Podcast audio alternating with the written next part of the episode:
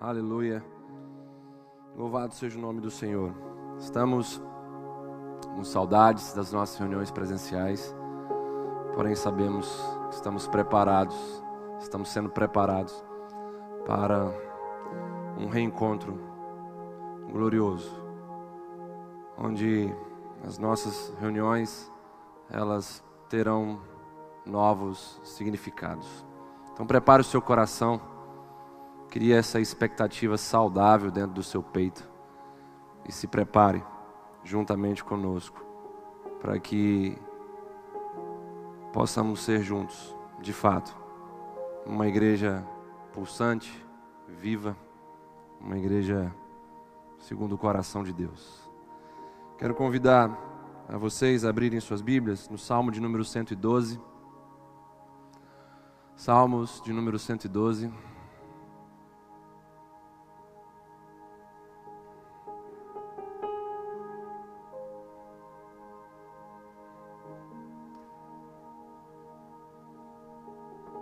Leremos o verso de número 1 e o verso número 7 que diz o seguinte: Aleluia! Bem-aventurado o homem que teme ao Senhor e se compraz nos seus mandamentos. Não se atemoriza de más notícias, o seu coração é firme e confiante no Senhor. Mais uma vez, quero ler junto com vocês. Verso 1. Aleluia! Bem-aventurado o homem que teme ao Senhor e se compraz nos seus mandamentos. Verso 7. Não se atemoriza de más notícias. O seu coração é firme, confiante no Senhor. Oremos ao Senhor mais uma vez. Pai, aqui está a tua palavra, tua presença é real nesse lugar. Creio que tu estás em cada lugar onde teus filhos estão juntamente conosco prestando esse culto de adoração a ti. Venho te pedir, Pai, para que tu possas preparar o nosso coração, transformar o nosso coração em terreno fértil, capaz de ouvir Sua palavra e absorvê-la com todo o coração e produzir frutos que glorifiquem o Teu santo nome. Fale conosco mais uma vez. Transforma vidas nessa noite, Senhor. Tira toda distração, tira toda resistência, toda oposição à obra do teu espírito por intermédio da tua palavra nesse momento, em nome de Jesus. Liberta mentes, liberta corações, liberta almas, Senhor, nessa hora, para que possam escolher a Sua vontade e decidirem por estarem na Sua presença em nome de Jesus. Amém e amém. O tema da minha mensagem nessa noite é: quando tudo piora, e três pontinhos para frente. Ao observarmos os fatos dos últimos 40 dias em nossa nação, vemos então uma crescente de fatos que de certa forma abalam o nosso coração e mexem com as nossas emoções. Nesse curto período temos experimentado a pandemia do coronavírus, as notícias alarmantes, as previsões terríveis, a crise econômica, os empregos ameaçados, mais recentemente, a crise no governo, que tem gerado uma crise na nação e uma crise política. Diante desse quadro atual, o que devemos fazer é guardar o nosso coração e também as nossas emoções, para que as mesmas não fujam de nós. Temos falado isso com uma certa constância aqui, sobre guardarmos o nosso coração, porque é dele que procedem as fontes da vida. Muitos hoje, infelizmente, já se encontram assim, sem o controle de seus corações, sem o controle de suas emoções. E quando uma pessoa se encontra dessa forma, ela será extremamente prejudicada nas escolhas e decisões que a vida certamente irá cobrar dela a cada dia. De acordo com o texto do Salmo de número 112, o homem e a mulher que temem ao Senhor e se comprazem em Sua palavra são bem-aventurados, são felizes, são plenos, são satisfeitos e alcançam uma condição crucial para enfrentar tempos como os nossos. Pois, conforme diz o texto, esse tipo de pessoa que é bem-aventurada, que se compraz na palavra do Senhor, não se atemoriza, não se espanta, não se prostra diante de más notícias, devido então a um coração firme e a uma confiança inabalável no Senhor.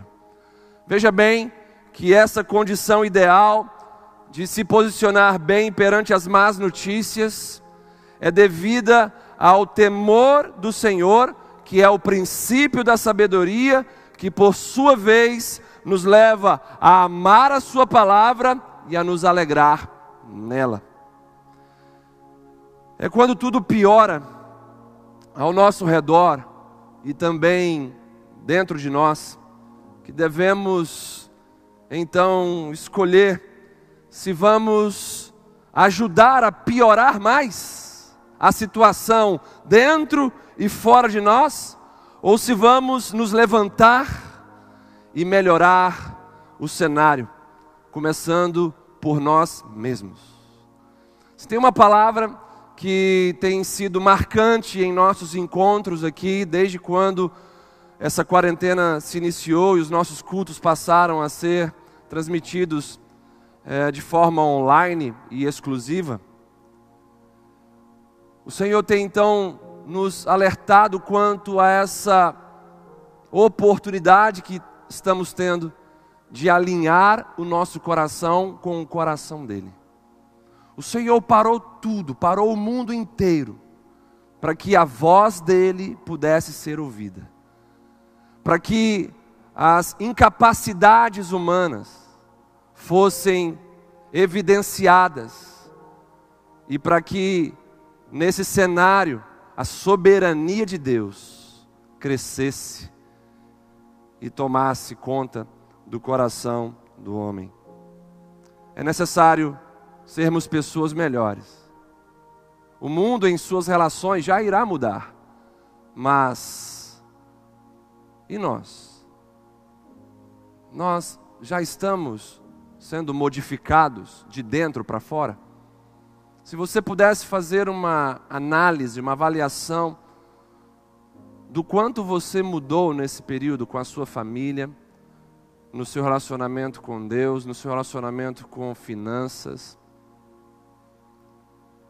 qual seria a sua avaliação de tudo isso? Você está seguindo em direção à vontade do Senhor, que é boa, perfeita e agradável para mim e para você? Diante desse cenário, nós temos essas duas opções.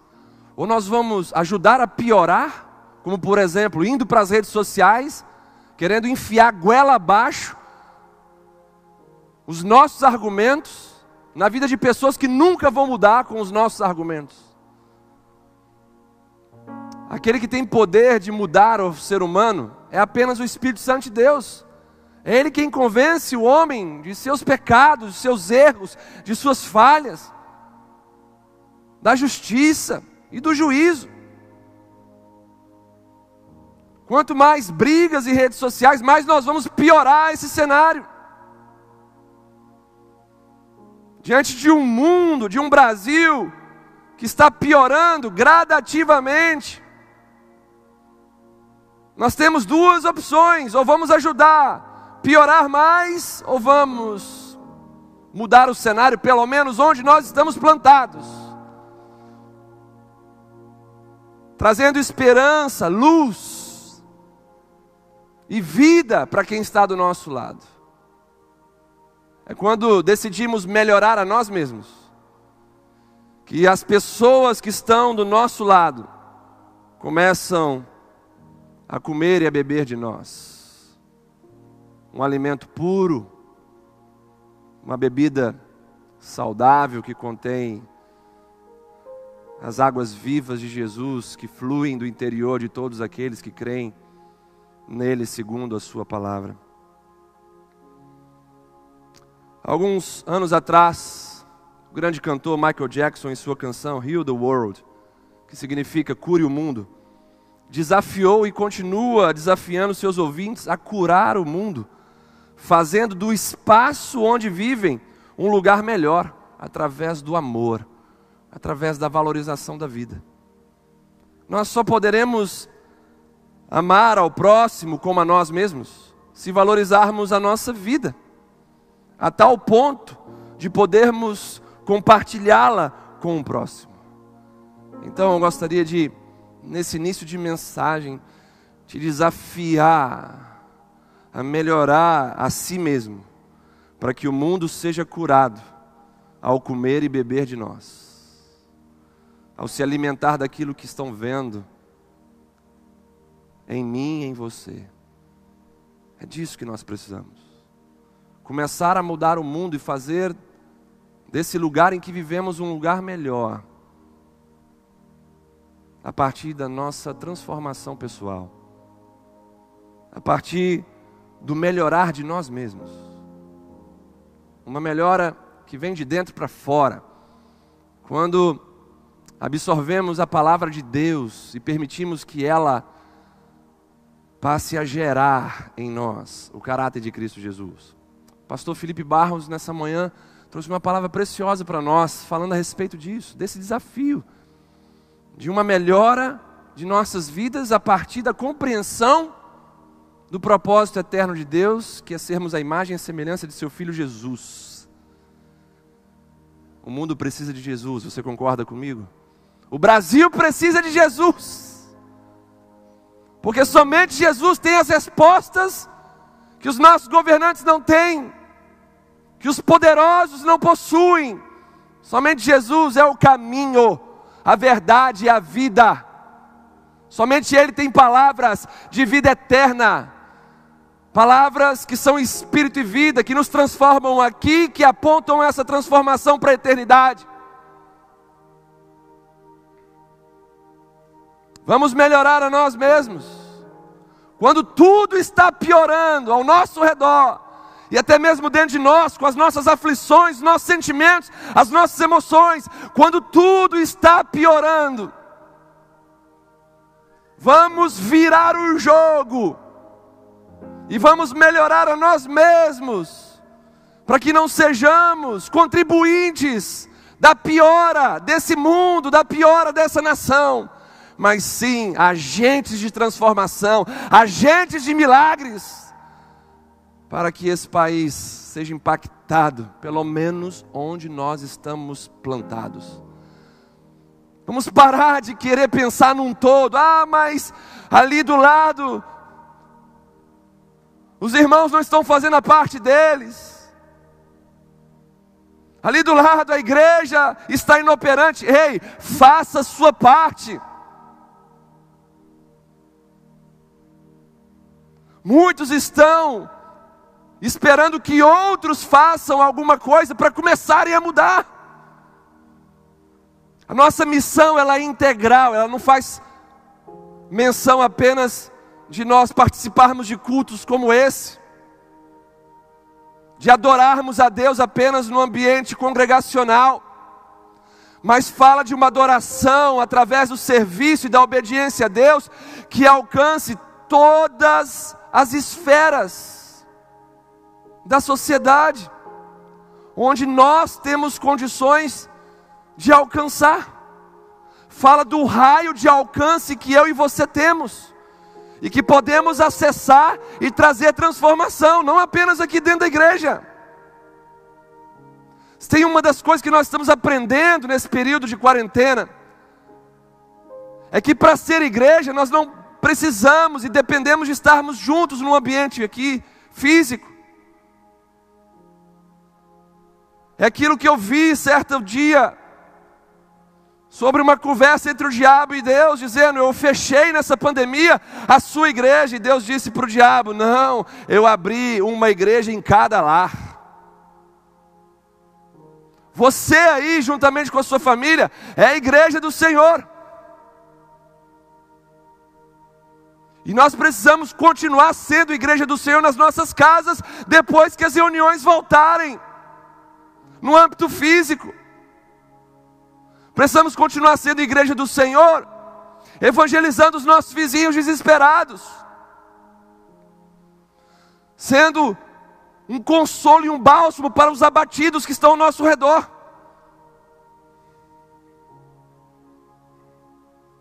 De acordo com o Salmo de número 112 que lemos no início, para melhorarmos a nós mesmos e, consequentemente, melhorarmos o cenário em que vivemos, nós devemos então buscar ser bem-aventurados.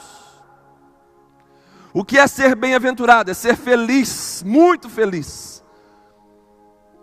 O que significa também sermos plenos, satisfeitos. E essa bem-aventurança, ela está ligada ao temor do Senhor. Devemos buscar sermos bem-aventurados no temor do Senhor. Se quisermos mudar a nós mesmos, precisamos compreender isso. Sermos felizes no temor do Senhor, na reverência ao Senhor, no respeito ao Senhor.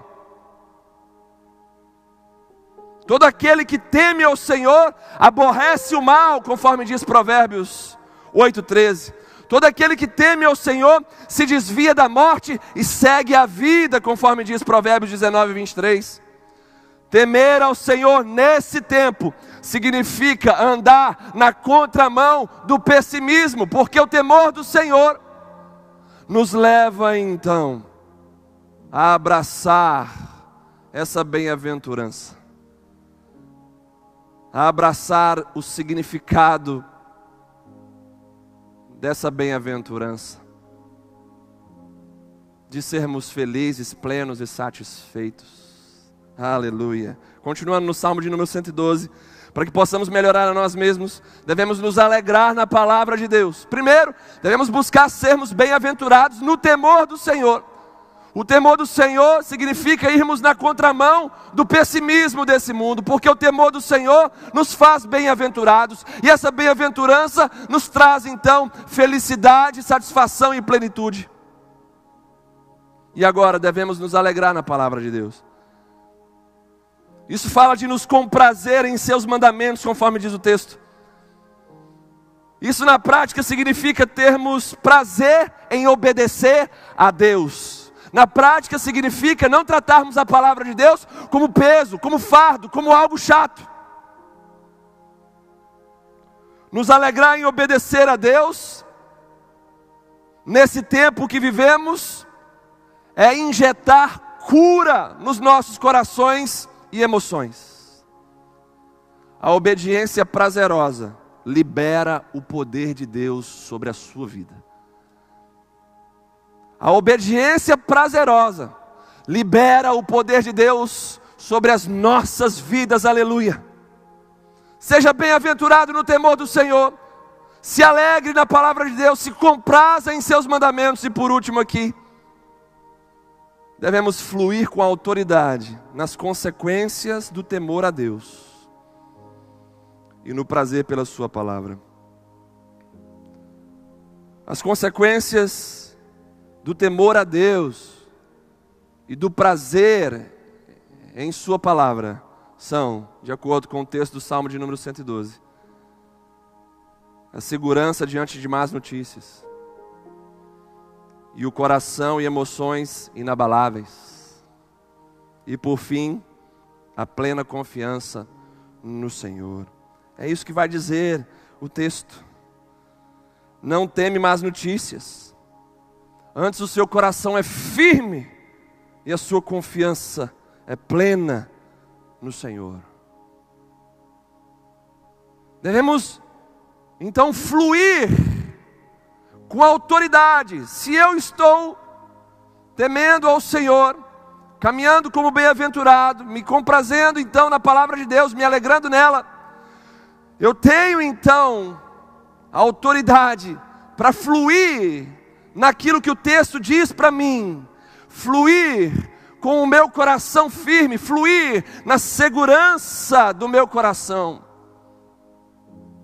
Perante más notícias, que vai me conferir um coração e emoções inabaláveis, e vai me fazer confiar plenamente no Senhor. O temor ao Senhor, que é o princípio, não apenas da sabedoria, mas é o ponto de início que traz uma transformação poderosa a mim e a você. E nós estamos falando de sermos melhores nesse tempo, não é, piorarmos esse mundo que está numa crescente de pior a cada dia que passa, mas sim no ambiente que Deus nos plantou, sermos agentes de melhora, de melhorias, de transformação. E tudo começa em temer ao Senhor, respeitar ao Senhor, reverenciar ao Senhor. Isso nos confere a qualidade de bem-aventurados, pessoas felizes, plenas, satisfeitas. Que irá nos levar a nos comprazer na palavra de Deus e não considerar a palavra de Deus como peso, como fardo. E por fim nos dará autoridade para fluirmos perante más notícias com o coração firmado não seremos abalados perante as más notícias, o nosso coração e emoções estarão firmes e inabaláveis, e a nossa confiança em Deus, confiança em Seu cuidado, será também algo sólido em nossas vidas, algo que nos capacitará a romper em fé e a caminhar de fé em fé. Aleluia. Esse é o tempo de caminharmos de fé em fé. Vamos romper em fé, irmãos. Vamos renovar a nossa fé hoje. E a fé vem pelo ouvir e ouvir da pregação da palavra de Deus. E você está ouvindo a pregação da palavra de Deus. E eu declaro isso sobre a sua vida, na autoridade da palavra do Senhor, que afirma isso. Receba uma fé nova, receba o renovo da sua fé para que hoje você possa derrotar gigantes que estão se levantando contra a sua vida, exatamente porque a sua fé ficou vencida, a sua fé ficou ultrapassada. Hoje é dia de renovar a sua fé para vencer coisas que estão te esmagando.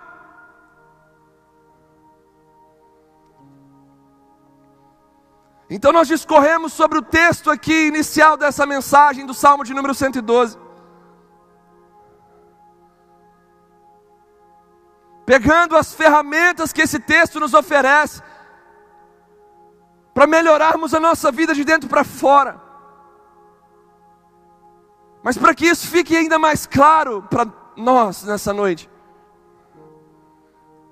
vamos observar a vida de alguns homens que viveram a essência do Salmo de número 112. Alguns homens que estão registrados aqui nas Escrituras Sagradas juntamente com suas experiências, e que tem muito a nos ensinar, porque vão nos mostrar como é, na prática, viver a essência do Salmo de número 112. Vão nos mostrar como é viver de maneira bem-aventurada no temor do Senhor. Vão nos mostrar como é se comprazer na palavra de Deus e fluir diante das más notícias com o coração firmado, com emoções inabaláveis e com uma confiança plena no Senhor. O primeiro homem que trago para nossa reflexão é Jó. Jó capítulo 2, versos 9 e 10, vai dizer o seguinte: Jó, capítulo 2, versos 9 e 10, vai dizer o seguinte: então sua mulher lhe disse: Ainda conservas a tua integridade, Jó? Amaldiçoa Deus e morre. Mas ele respondeu: Falas como qualquer doida. Temos recebido o bem de Deus e não receberíamos também o mal? Em tudo isto não pecou Jó com os seus lábios. Vamos então compreender a situação de Jó nesse momento. Nesse momento, Jó já tinha sofrido uma enxurrada de más notícias, uma enxurrada de experiências trágicas. De fato, tudo estava piorando na vida de Jó naquele momento. Ele tinha perdido seus bens, todos os seus filhos.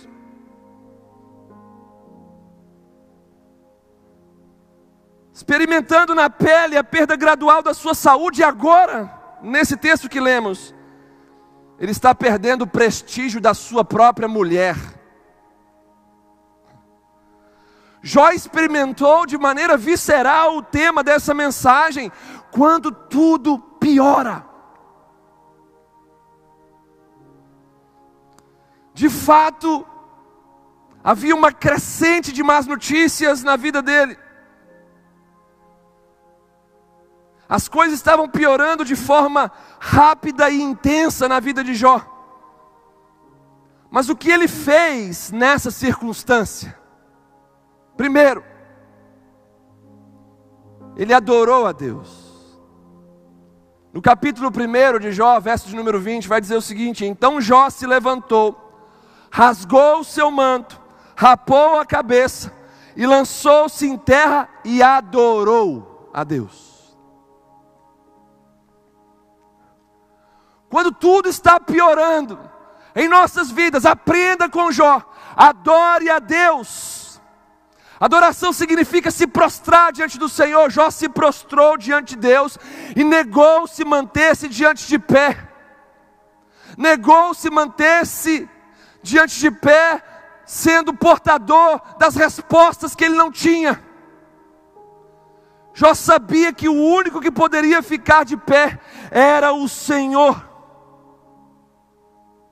Tanto é que ele vai falar no capítulo 19, verso número 25 porque eu sei que o meu redentor vive e por fim se levantará sobre a minha situação. Jó ele adora o Senhor, se prostra diante dele, dizendo: só o Senhor pode estar de pé nessa situação. Eu não posso de maneira alguma caminhar de nariz empinado não posso de maneira alguma murmurar ao invés de adorar. Jó decidiu manter o altar de adoração em ordem, e um altar de adoração em ordem significa a iminência do derramado fogo de Deus sobre nós. No Monte Carmelo, o fogo de Deus desceu sobre um altar organizado, organizado por, por Elias o profeta Elias. E Jó decidiu não bagunçar o seu altar de adoração.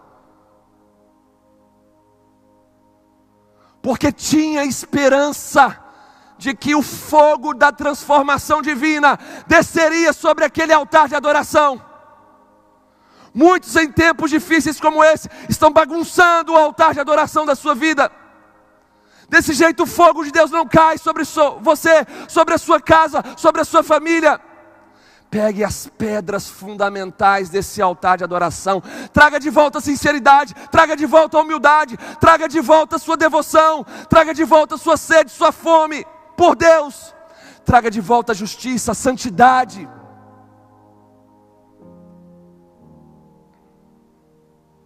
Enquanto Jó adorava a Deus no caos, Deus começava uma bela obra com os cacos de quem Jó era naquele momento.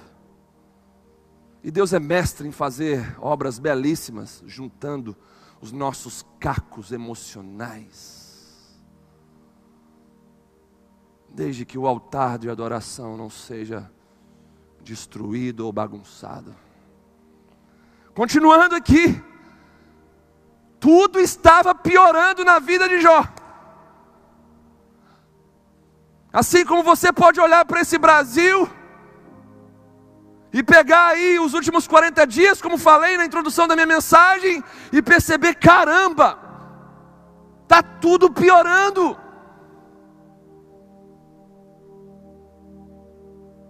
Até o governo que nesse momento deveria estar passando passando paz e tranquilidade para nós, está enfrentando uma crise política institucional terrível, a pior dessa gestão. Número de mortos aumentando, previsões terríveis. E eu quero que você se posicione dentro da palavra de Deus e não dentro desse cenário. Porque na palavra de Deus, nós nos inserimos dentro da vontade de Deus. E a vontade de Deus, ela é boa, perfeita e agradável. E se nós nos movemos pela palavra de Deus, veremos tudo passar, mas nós, aqueles que fizerem a vontade de Deus, permanecerão para sempre. Então, quando tudo estava piorando na vida de Jó, ele adora a Deus, ele mantém intacto o altar de adoração ao Senhor, porque sabia que em breve o fogo da transformação seria sobre esse altar. Segundo, Jó se submeteu a Deus. No capítulo 1, verso 21, ele vai dizer: Nu saí do ventre da minha mãe, e nu voltarei, o Senhor deu, e o Senhor o tomou. Bendito seja o nome do Senhor. Jó se submete a Deus. Ele se nega a assumir o controle da, da situação. Quando ele expressa isso, Deus deu, Deus tirou, louvado seja o nome do Senhor. Ele está se submetendo à vontade soberana de Deus. Jó está negando-se a assumir o controle da situação e a oferecer respostas que ele não tinha. Esse é o momento de nós nos submetermos a vontade de Deus, nada está fugindo do controle do Senhor. Já falei isso aqui várias vezes, do sermão profético de Jesus. Esse tempo é planejado, esse tempo é programado, esse tempo é projetado, e esse tempo será premiado para todos aqueles que viverem em Cristo Jesus.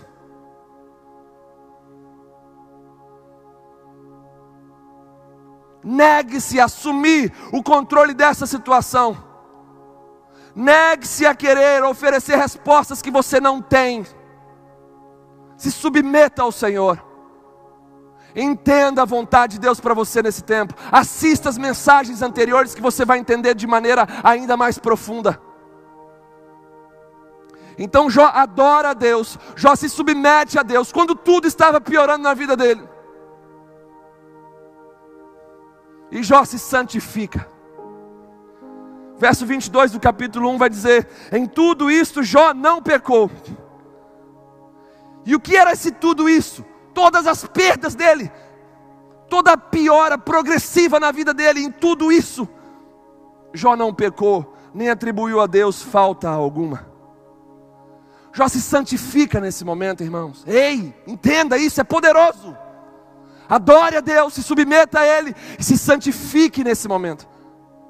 Jó negou-se a se separar de Deus naquela ocasião e a se misturar com impressões humanas e julgamentos precipitados. Ele se negou a fazer isso.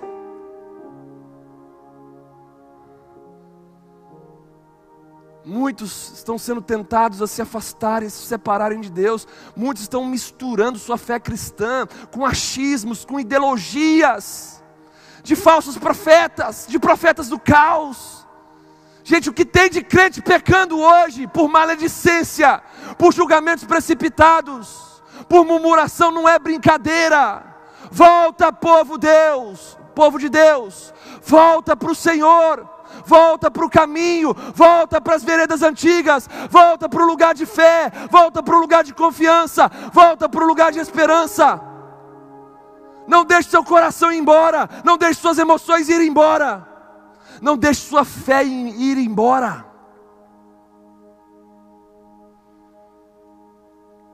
É tempo de nos santificarmos. Jó negou-se a se separar de Deus.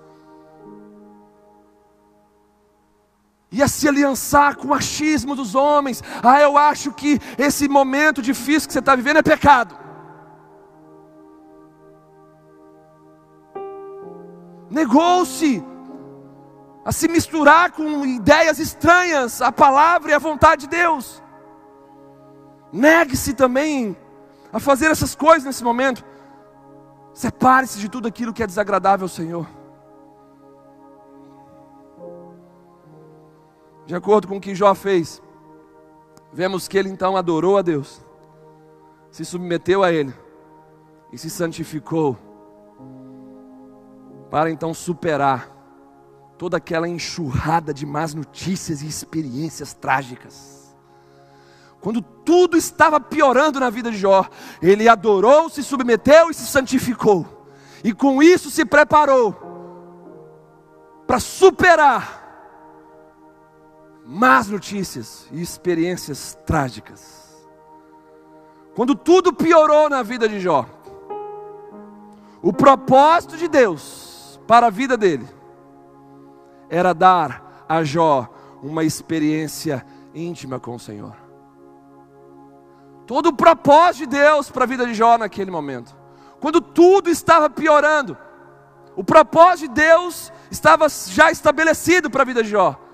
Quando tudo estava indo de mal a pior na vida de Jó, o propósito de Deus já era estabelecido: dar a Jó uma visão excelente, sublime e elevada do Senhor. Fato esse comprovado no capítulo 42 de Jó, quando o próprio Jó vai admitir: Antes eu conhecia o Senhor apenas de ouvir falar, apenas de experiências de terceiros, mas agora os meus olhos te veem.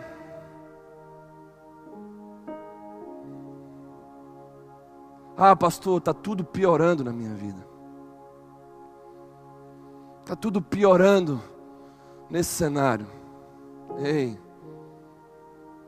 tenha fé. Deus quer te dar uma visão mais excelente dele. Deus quer te dar uma visão mais elevada dele. Deus quer fazer com que você veja ele como você nunca viu na sua vida. E é aquilo que vemos que define a qualidade do nosso interior. Nós somos transformados à imagem e semelhança daquele que vemos, daquele que contemplamos, daquele que adoramos. Quanto mais clara é a sua visão de Deus, mais claro será o caráter de Deus através do Filho dele na sua vida. Continuando, vimos Jó então aqui, nós queremos trazer homens de Deus para exemplificar de maneira mais clara a essência do Salmo de número 112. Do homem bem-aventurado, que teme ao Senhor, que não se atemoriza de más notícias, que se compraz na palavra de Deus e que por isso transforma a sua vida de dentro para fora. Jó é o nosso primeiro exemplo. Passando para o segundo exemplo, Jacó, Gênesis capítulo 32. Jacó, no capítulo 32 de Gênesis, ele se vê numa situação difícil. O seu irmão Esaú o estava perseguindo, conforme você vai ver lá no verso número 11 de Gênesis 32. O coração de Jacó nessa situação, conforme diz o verso de número 7, estava com medo e perturbado. Para piorar, ele se vê forçado a ficar sozinho em Peniel. E então, alguém misterioso naquele lugar começa a lutar com ele, ao ponto de deslocar a articulação do seu quadril. Então vamos entender a situação de Jacó naquele momento. Ele estava sendo perseguido, estava com medo, perturbado, estava experimentando solidão. Começa a enfrentar uma batalha, uma luta inesperada, e por fim recebe um duro golpe em seu corpo. Tudo isso em um espaço curto de tempo justificando o tema dessa mensagem, dessa noite, quando tudo piora.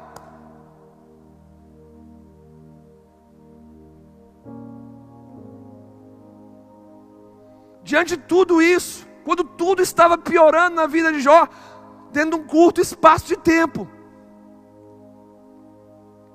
o que é que ele fez? Primeiro, Jacó ele lutou como nunca. Como nunca havia lutado. Versos 24 e 26 de Gênesis 32 vai dizer: Veio então o homem que lutou com ele até o amanhecer. E disse este: Deixa-me ir, pois já rompeu o dia. Respondeu Jacó: Não te deixarei ir, se não me abençoares. Jacó estava lutando com a aparição encarnada de Jesus. E essa luta foi até o amanhecer. E algo interessante sobre a vida de Jacó é que luta na história dele era algo constante desde o ventre. No ventre ele já lutava contra o seu irmão Esaú. Agarrando pelos calcanhares. Ele luta também com o seu pai, com o seu sogro, com as suas esposas. E agora Jacó luta com Deus. Mas agora nessa luta, Jacó, ele tem que lutar para obter o que nenhuma de suas lutas anteriores lhe concedeu, ou seja, a plenitude do seu propósito. Nenhuma de suas lutas anteriores tinha lhe concedido isso, a plenitude do seu propósito. E para que essa bênção, que significa liberação para avançar, liberação para avançar ao seu propósito, liberação para ter esse propósito pleno em sua vida, para que essa bênção chegasse. Ele teve que lutar como nunca lutou. Ele teve que lutar até o amanhecer, com todas as suas forças, com uma garra impressionante, incrível. Jacó lutou. Então, quando as coisas estão piorando, nós precisamos aprender com Jacó. Devemos lutar como nunca. Muitos no lugar de Jacó estariam nesse exato momento lambendo ferida, dizendo: Puxa vida, eu vou ter que enfrentar meu irmão, está me perseguindo, já mandei meus servos levarem presente para tentar comprar o coração dele, tentar comprar o perdão do coração dele. Eu estou cheio de medo, cheio de perturbação, como se eu não tivesse segurança na minha existência, segurança no meu propósito, como se eu fosse morrer agora como um derrotado.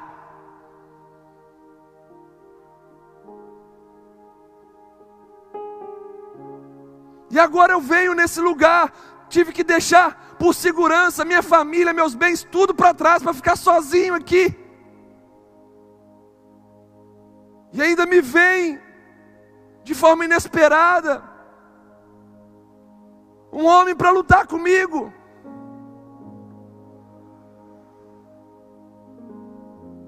Muitos no lugar de Jacó estariam lambendo ferida, dizendo: Deus me odeia, eu não sirvo para nada, eu tenho que morrer aqui mesmo. Muitos não lutariam nem o primeiro round dessa luta. Mas Jacó foi até o amanhecer. Em tempos difíceis, quando tudo piora, fora de você e também dentro de você, as aflições começam a mexer, começam a te azedar, começam a querer te envenenar por dentro. Aprenda com Jacó. Lute como nunca. Lute como nunca você lutou. Se tem uma coisa que os filhos de Deus são, é corajosos. Porque Deus não nos deu espírito de covardia nem de medo. São corajosos. Servem ao Senhor dos exércitos. Ora, se o meu Deus é o Senhor dos exércitos, eu sou o que então? Eu sou guerreiro. E guerreiros lutam. Gosto muito de me lembrar desses filmes, de, sabe, de luta. Entre eles, os, meus preferidos do rock balboa, quando numa certa ocasião a mulher de rock vira para ele e fala bem assim, quando o rock queria parar de lutar, e ela falou para ele bem assim, olhando nos olhos dele: Ei, meu marido, lutadores lutam, você nasceu para isso. Então levante essa sua cabeça, vai treinar, vai se preparar e suba naquele ringue e cumpra o seu propósito. É isso que Deus está falando para muitos filhos dele, que estão se acovardando, não estão lutando mais pela salvação de suas famílias, não estão lutando mais pela salvação de seus filhos, de seus casamentos. Não estão sonhando mais. Uma pessoa que não tem sonho, irmãos. Uma pessoa que deixou de viver para sobreviver. Lute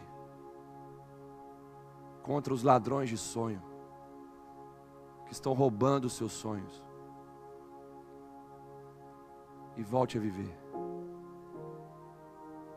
Jacó então lutou como nunca. Jacó se abriu como nunca também. Nós estamos aprendendo agora com Jacó como superar tempos onde tudo está piorando. Ele se abriu como nunca. Verso 27 de Gênesis 32. Perguntou-lhe, pois, como te chamas? Ele respondeu: Jacó. Jacó carregava consigo o peso de um nome que significava algo terrível. O nome de Jacó significava enganador. E para que ele resolvesse aquela situação difícil e cumulativa, porque tudo estava piorando, ele tinha que se abrir como nunca para Deus e expor sua vergonha.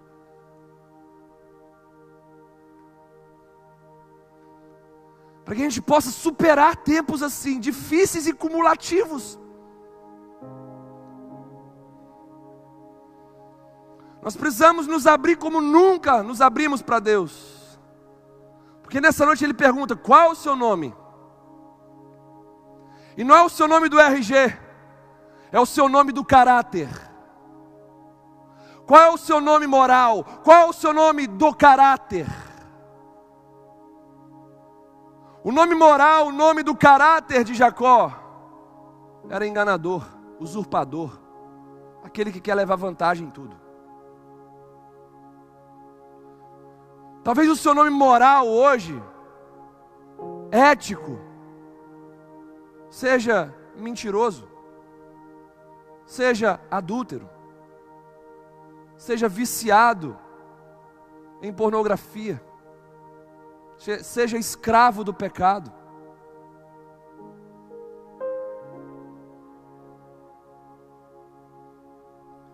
Para se reverter tempos complexos como esse, é necessário nos abrir como nunca nos abrimos para Deus. Falar quem de fato somos em nosso caráter, em nossa moral, em nossa ética.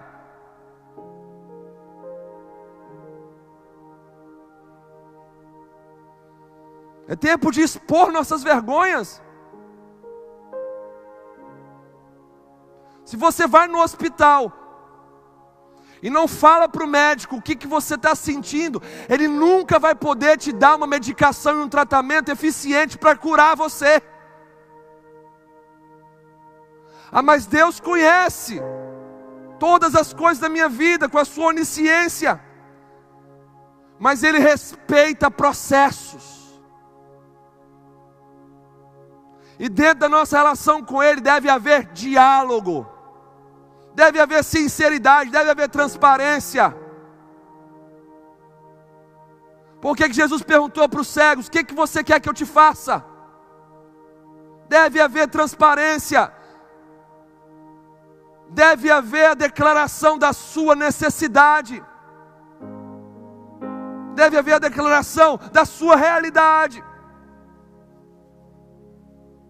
expõe a sua vergonha. Então, Jacó lutou como nunca até o amanhecer. Jacó se abriu como nunca, teve que falar sua vergonha, o que carregava há anos junto ao seu nome. E Jacó, ele caminhou como nunca havia caminhado na sua vida. O verso 31 de Gênesis 32 vai dizer: Nasceu-lhe o sol quando ele atravessava Peniel e manquejava de uma coxa. Isso é poderoso. Depois de ter recebido do Senhor uma nova identidade, já não é mais Jacó, o enganador, mas sim Israel, campeão com Deus. Isso após uma experiência face a face, face a face com o Senhor. Jacó então sai daquele lugar, caminhando como nunca em sua vida. Jacó sai mancando de Peniel e revelando que para vencer tempos trabalhosos, temos que estar dispostos a trazer as provas da luta que tivemos com Deus. Temos que estar dispostos a trazer conosco as consequências da nossa luta com Deus. Ou seja, as marcas de Cristo. Devemos trazer conosco as marcas de Jesus. E aí o nosso andar vai ser diferente. O manquejar aqui pode significar uma enormidade de situações. Você luta com Deus e sai mancando. O que pode ser um mancar no seu caráter, pode ser um caminhar agora transparente, ao invés de ser um caminhar com máscaras. E as pessoas vão notar que você está mancando, andando de forma diferente. Não anda mais usando máscaras, anda agora na luz da verdade e da transparência. Jacó então passa a caminhar como nunca, porque ele traz em seu corpo as marcas genuínas de um encontro com Deus. A maior luta que travamos com Deus é a luta que nós desenvolvemos no nosso quarto de oração, com as janelas e as portas fechadas. Só saindo de lá, mancando e revelando as marcas de Cristo. Quando Jacó sai mancando, as pessoas percebem. Ali há um homem que está andando diferente. Quando você sai do seu quarto de oração, depois de lutar com Deus, não no sentido de ofender a Deus, mas no sentido de pleitear de Deus algo que você necessita. Você sai desse encontro, dessa batalha, as pessoas vão olhar e vão perceber que algo está diferente no seu falar, no seu comportamento. As pessoas vão perceber que a sua vida está diferente. Quando tudo piorou na vida de Jacó, foi para no fim ele ganhar uma nova identidade, Israel, e um propósito pleno. Agora ele sabia o que de fato ele deveria fazer. Agora ele sabia que ele não precisaria ficar temendo o irmão dele, porque uma nova identidade em Deus, conforme diz a própria palavra do Senhor, aqueles que estão posicionados de maneira correta com o Senhor, o Senhor traz até mesmo a conciliação dos nossos inimigos com a gente. Então Jacó estava descansando agora, pois tinha uma nova identidade e um propósito pleno em sua vida. Quando tudo piorou na vida de Jacó, de forma rápida e intensa, foi para que no fim ele ganhasse uma nova identidade e um propósito pleno. Esse é Jacó, o nosso segundo exemplo. E o nosso terceiro e último exemplo. Aí eu já não posso chamar apenas de homem de Deus. Eu preciso chamar de Deus. Eu não posso comparar com os dois primeiros, porque ele está acima de tudo e de todos. Ele é o nosso maior exemplo de superação em tempos difíceis, de superação quando tudo está piorando. Ele é Jesus. Jesus é o nosso maior exemplo em todas as áreas da nossa vida. E no que diz respeito a se comportar quando tudo piora dentro e fora de nós, parece que o exemplo de Jesus se torna ainda maior para a gente. No Getsemane, em Mateus 26, dos versos 36 ao 46, Jesus, ele sentiu de forma antecipada todo o sofrimento que viria pela frente. Naquele momento, de fato, tudo passou a piorar na vida dele. De uma maneira intensa e progressiva. Dentro dele havia uma angústia a nível de sangue em seu suor.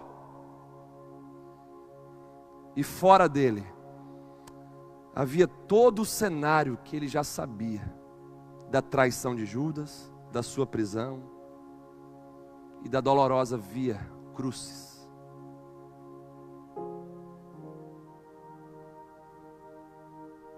O que ele sentiu no Getsemane não seria o fim do seu sofrimento, mas apenas o começo. O que justifica o tema dessa mensagem, quando tudo piora, três pontinhos. O que Jesus sentiu no Getsemane não seria o fim do seu sofrimento, apenas o começo.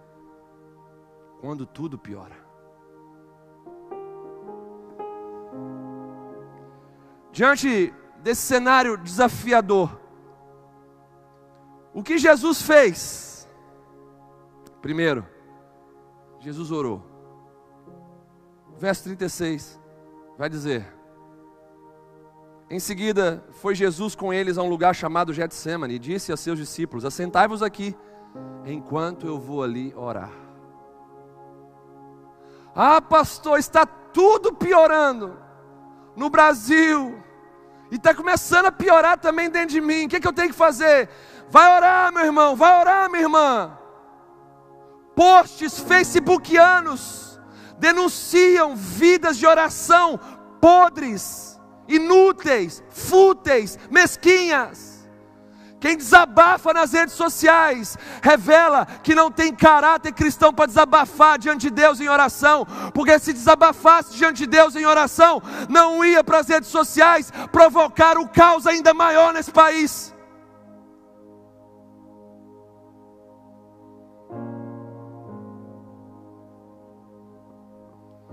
Que, que Jesus fez então quando tudo estava piorando?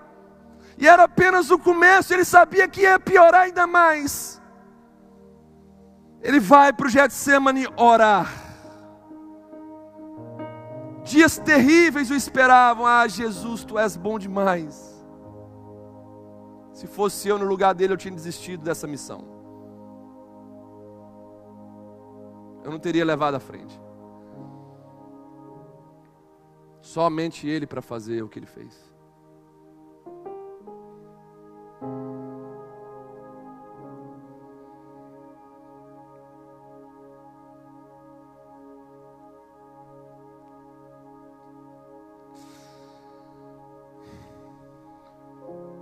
Obrigado, Jesus, nós te amamos.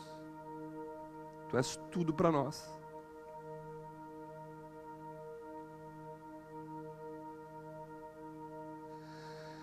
Teríamos condições nenhumas de estarmos aqui, Senhor, se não fosse pelo teu sacrifício. O Senhor fez tudo isso por nós, mesmo sendo nós miseráveis pecadores, mortos em nossos delitos e pecados.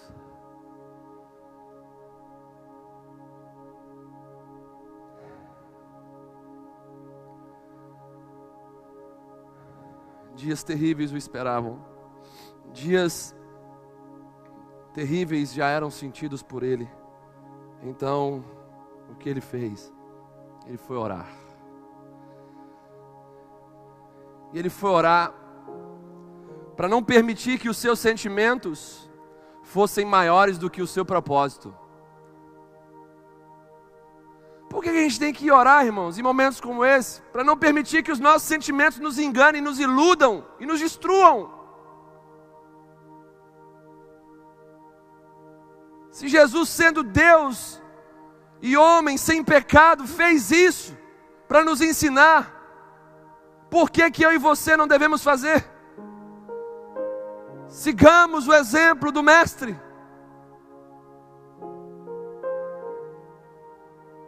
Ore em momentos como esse para que os seus sentimentos não te governem, mas sim o propósito de Deus te governe. Quando não oramos, evidenciamos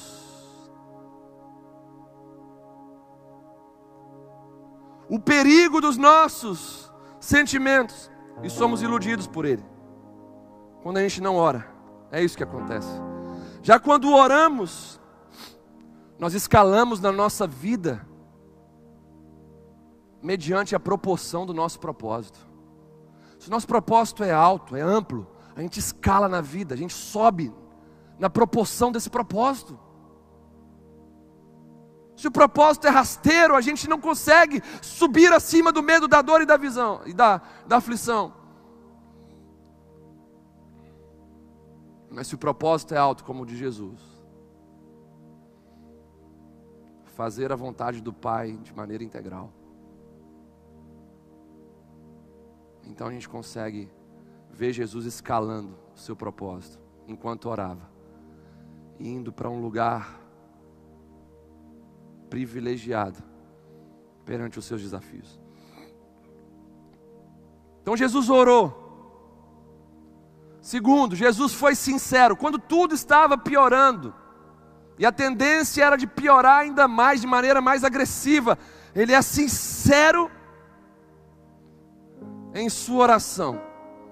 Não que antes não, haver, não, não tinha sido sincero, mas aqui acredito eu, que a sinceridade de Jesus alcança o seu ápice. E ele vai dizer: Meu Pai, se possível, passe de mim esse cálice, o cálice que eu tenho que tomar de toda a sua ira. A ira de Deus era para ser derramada sobre mim e sobre você. Jesus carregou sobre si todos os nossos pecados. E os nossos pecados foram responsáveis pela primeira vez na história da relação entre pai e filho. Haver então uma separação entre eles. Eli, Eli, lama sabachthani, clamou Jesus naquela cruz, antes de morrer, dizendo: Deus meu, Deus meu, por que me abandonastes.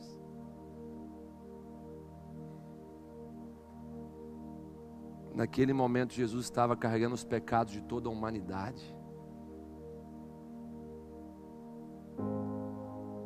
Algo que agredia a visão de um Deus Pai totalmente santo.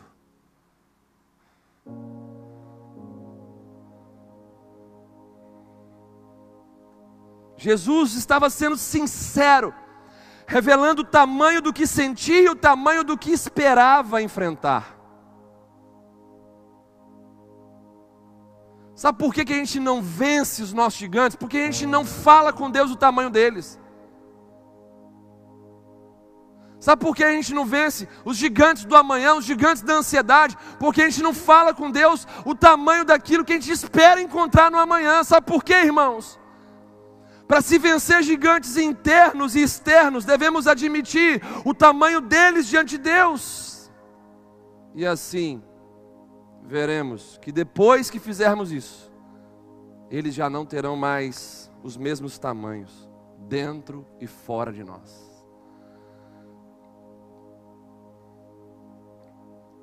Possamos aprender com a sinceridade de Jesus.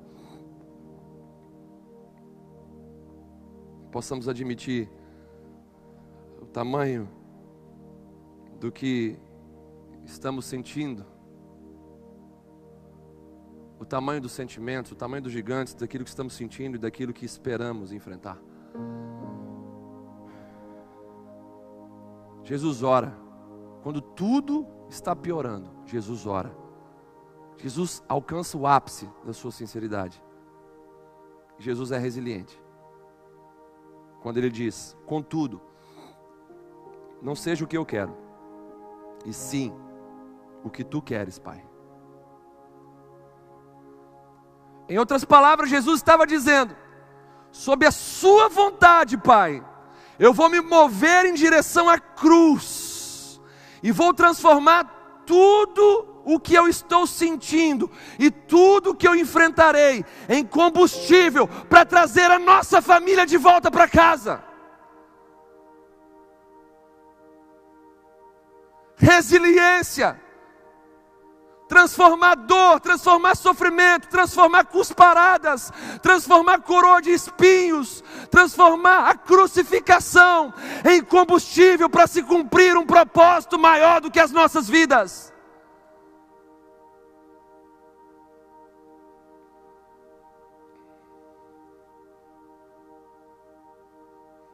Jesus fez isso para trazer a família do pai de volta para casa para trazer a gente de volta para casa, para nos fazer viver hoje com uma esperança que antes de Jesus nós não tínhamos. Não tínhamos um lar celestial, não tínhamos uma identidade celestial, não tínhamos um propósito eterno. Jesus fez tudo aquilo para trazer a família de volta para casa, e hoje nós já podemos cantar que já estamos quase em casa.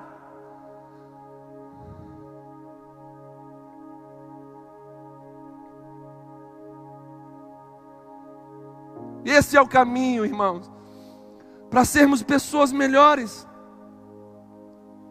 Através da resiliência que usa a prensa dos Getsêmanes da vida para encher as nossas vasilhas do azeite da pura devoção a Deus.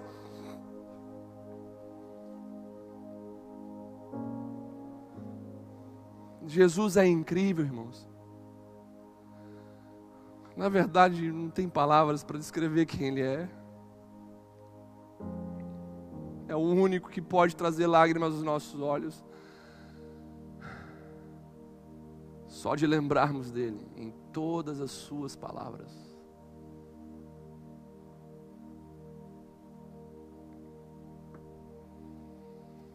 Oração, sinceridade e resiliência é a chave que Jesus nos dá para vencermos tempestades crescentes e intensas.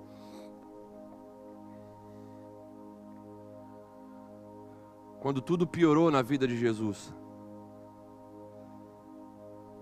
foi então para que ele sentisse que a sua maior vitória se aproximava. Uma alegria além da cruz se aproximava ele estava perto de cumprir o seu propósito. E uma alegria já começava a se intensificar no seu coração, além da cruz. Eu encerro essa mensagem relembrando o que esses homens e o que o, nosso Jesus nos ensinam sobre a essência do Salmo de número 112, que é sermos homens e mulheres bem-aventurados no temor do Senhor, que vai produzir prazer na obediência da palavra de Deus, que vai nos assegurar um coração firme e inabalável perante más notícias trazendo uma confiança plena no cuidado do nosso Deus. Jó nos ensina que quando tudo piora, uma nova visão de Deus se aproxima. Entenda isso. Jó vai nos ensinar que quando tudo piora, uma nova visão de Deus se aproxima, para que possamos dizer como ele: Antes eu te conhecia só de ouvir falar, mas agora os meus olhos te veem. Jacó nos ensina que quando tudo piora, uma nova identidade se aproxima. Não mais Jacó, o enganador, mas sim Israel, campeão com Deus, propósito pleno, restabelecido. E Jesus nos ensina que quando tudo piora, uma alegria além da cruz se aproxima.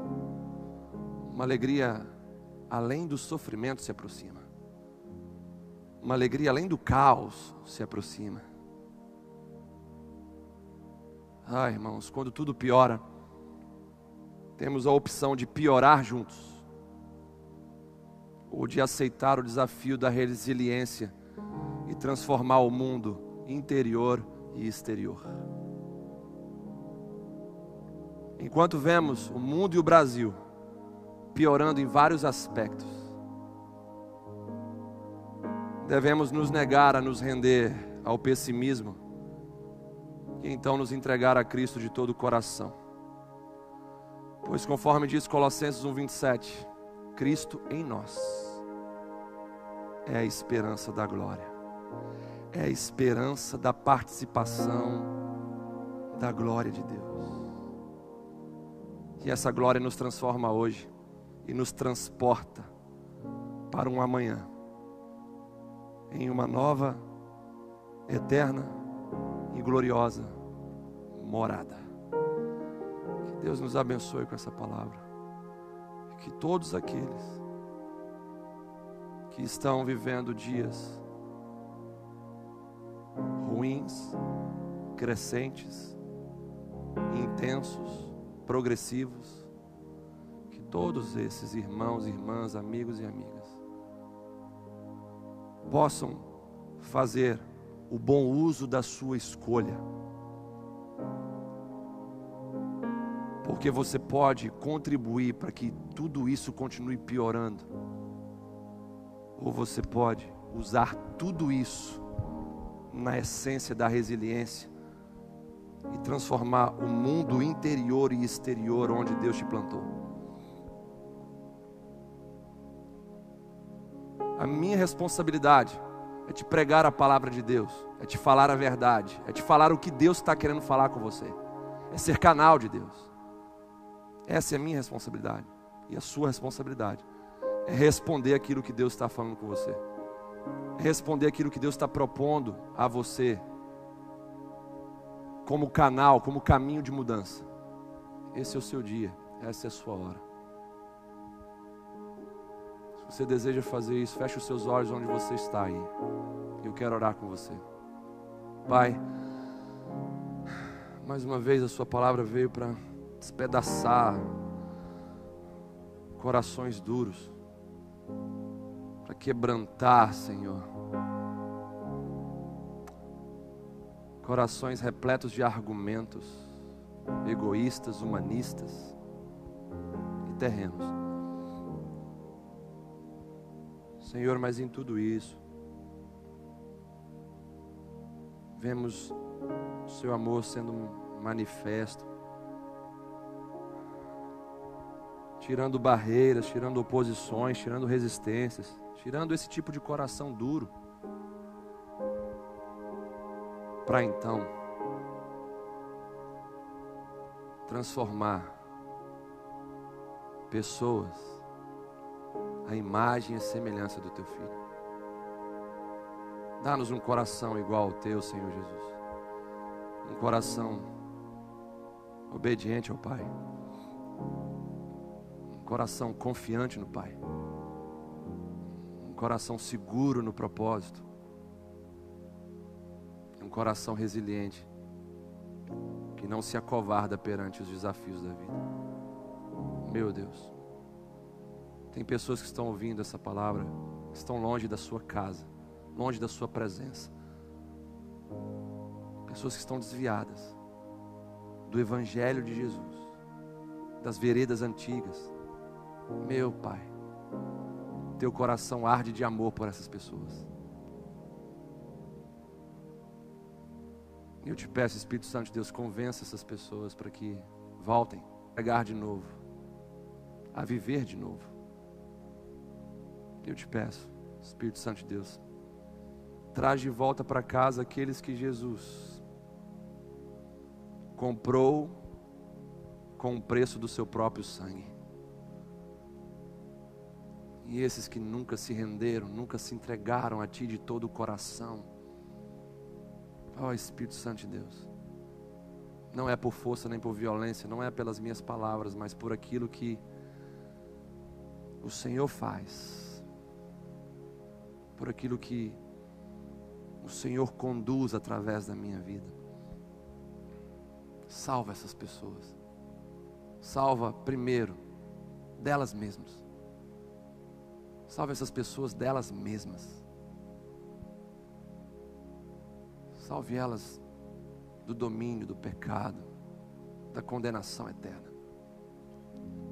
Que elas possam se manifestar, terem a coragem de se manifestar e buscar ajuda, porque nós queremos ajudar. Em nome de Jesus. Para a glória de Jesus.